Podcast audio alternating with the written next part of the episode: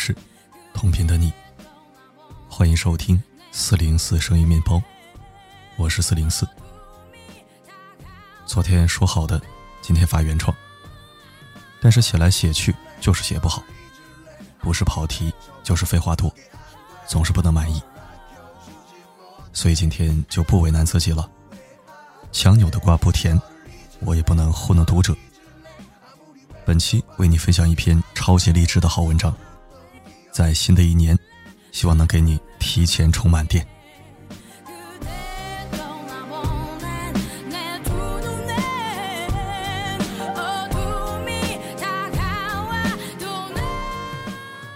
朋友乔乔最近彻底被刺激到了，他姐姐刚生完孩子，家里请了一个钟点工阿姨。那天，巧巧去姐姐家里做客，热情的留钟点工阿姨一起吃晚饭。阿姨却委婉的拒绝了，说：“不用了，我家就在隔壁小区，很近的。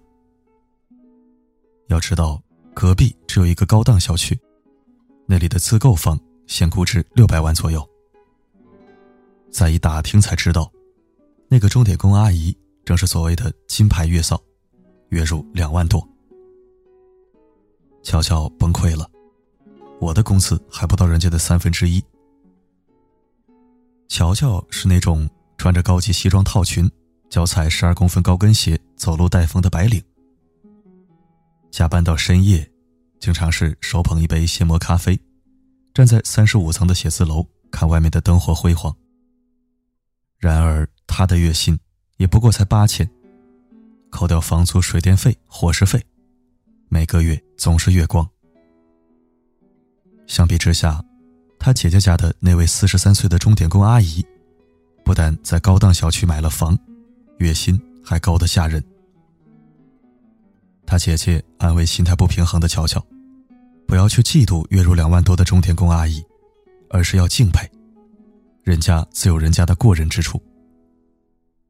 即使在一个不起眼的岗位上，也有人。能放出万丈的光芒。那位钟点工阿姨的一天是这样度过的：早上九点，为全家人制作早餐，给产妇进行伤口护理；十点，二便处理，带宝宝晒日光浴；十一点，制作午餐，给产妇喂养；下午两点，给宝宝洗澡抚触，给宝宝起布消毒。下午三点，清洗衣物，指导产后恢复操。五点钟制作晚餐，晚餐喂养，二便处理。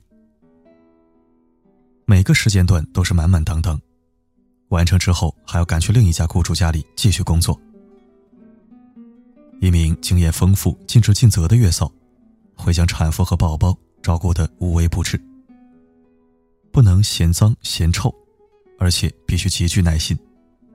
对任何一项任务都不能敷衍了事。四年前，阿姨的月收入还不到两千五。她自己买了很多家政服务的书，边学习边实践，还参加了月嫂培训课。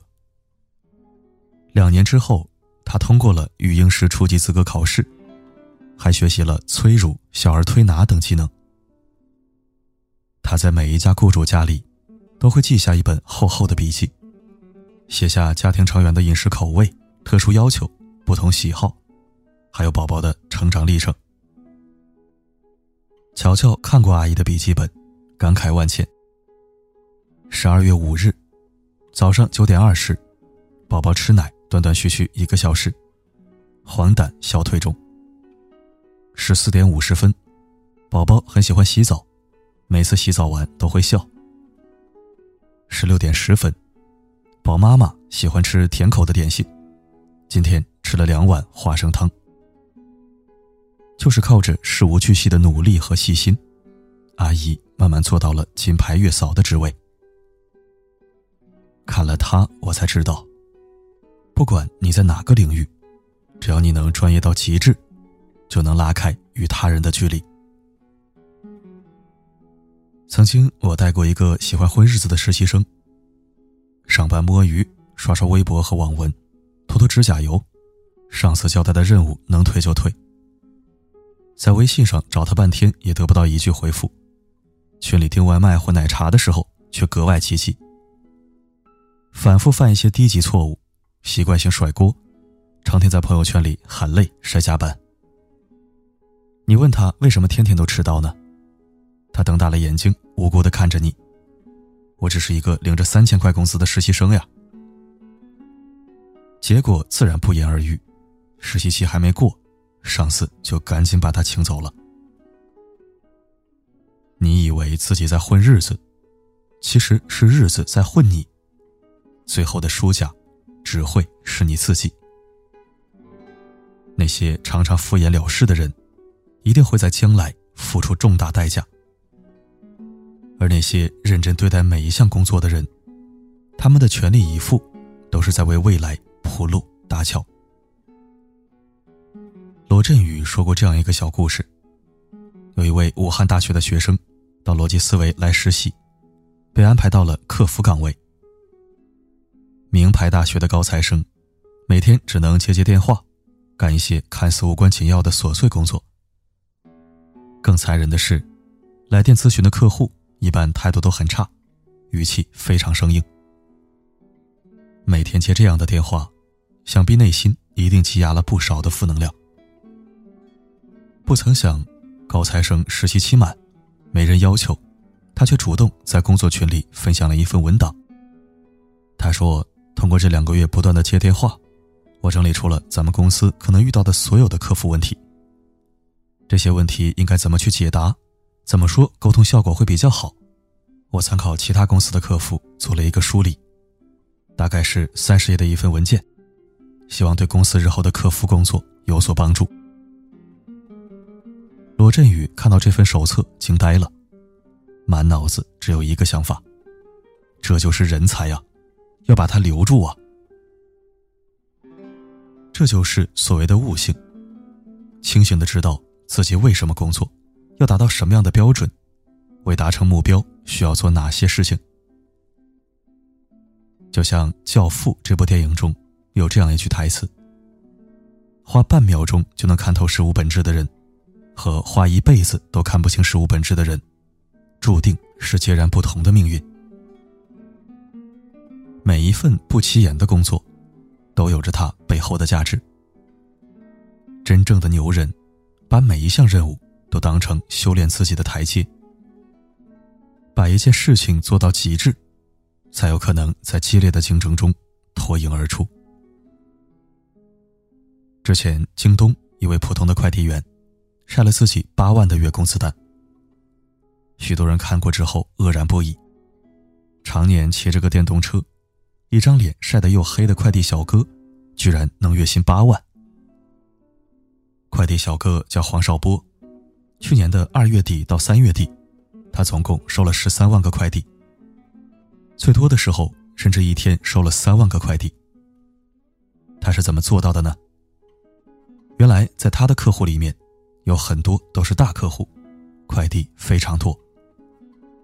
很多快递员给企业送快递都是送到前台，而他却总是会第一时间递给老板。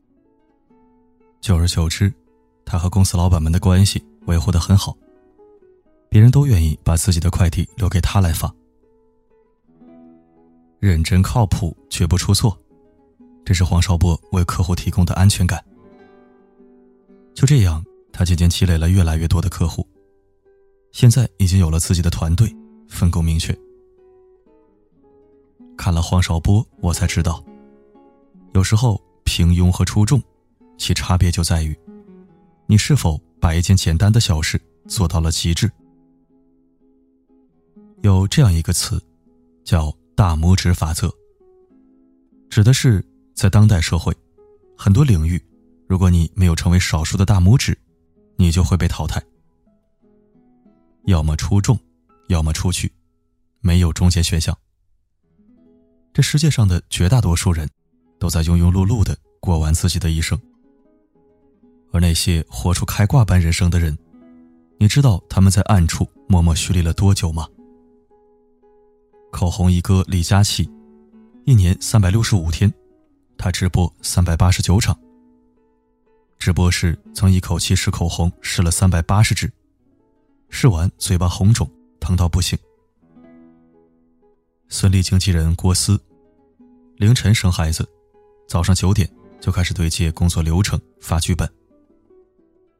这已经不是他第一次这样敬业了，甚至连自己婚礼刚结束，脱下婚纱就陪孙俪工作去了。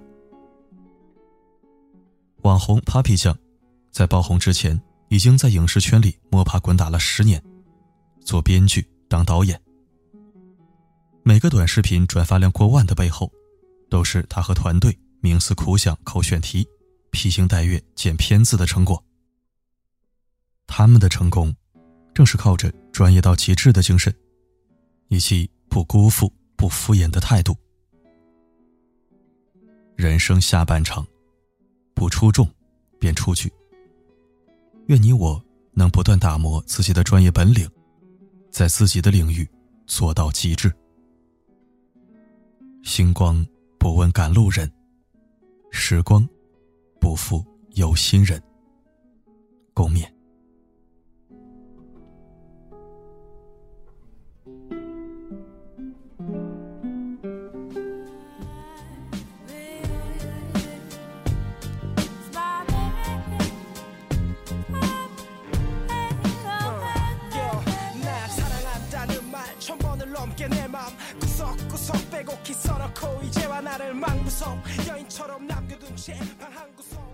感谢收听。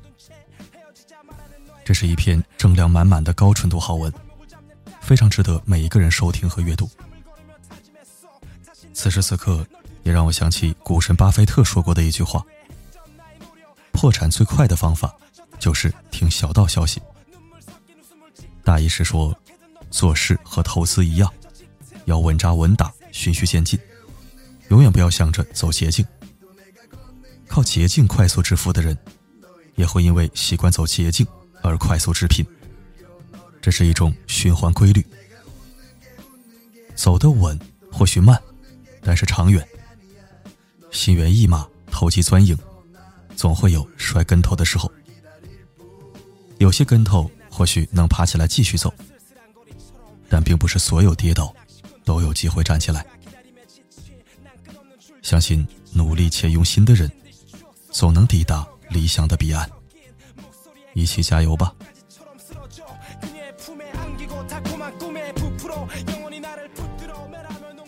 好了，今天的分享就到这里。没写完的原创，我继续写，敬请耐心等候。晚安，重要的你。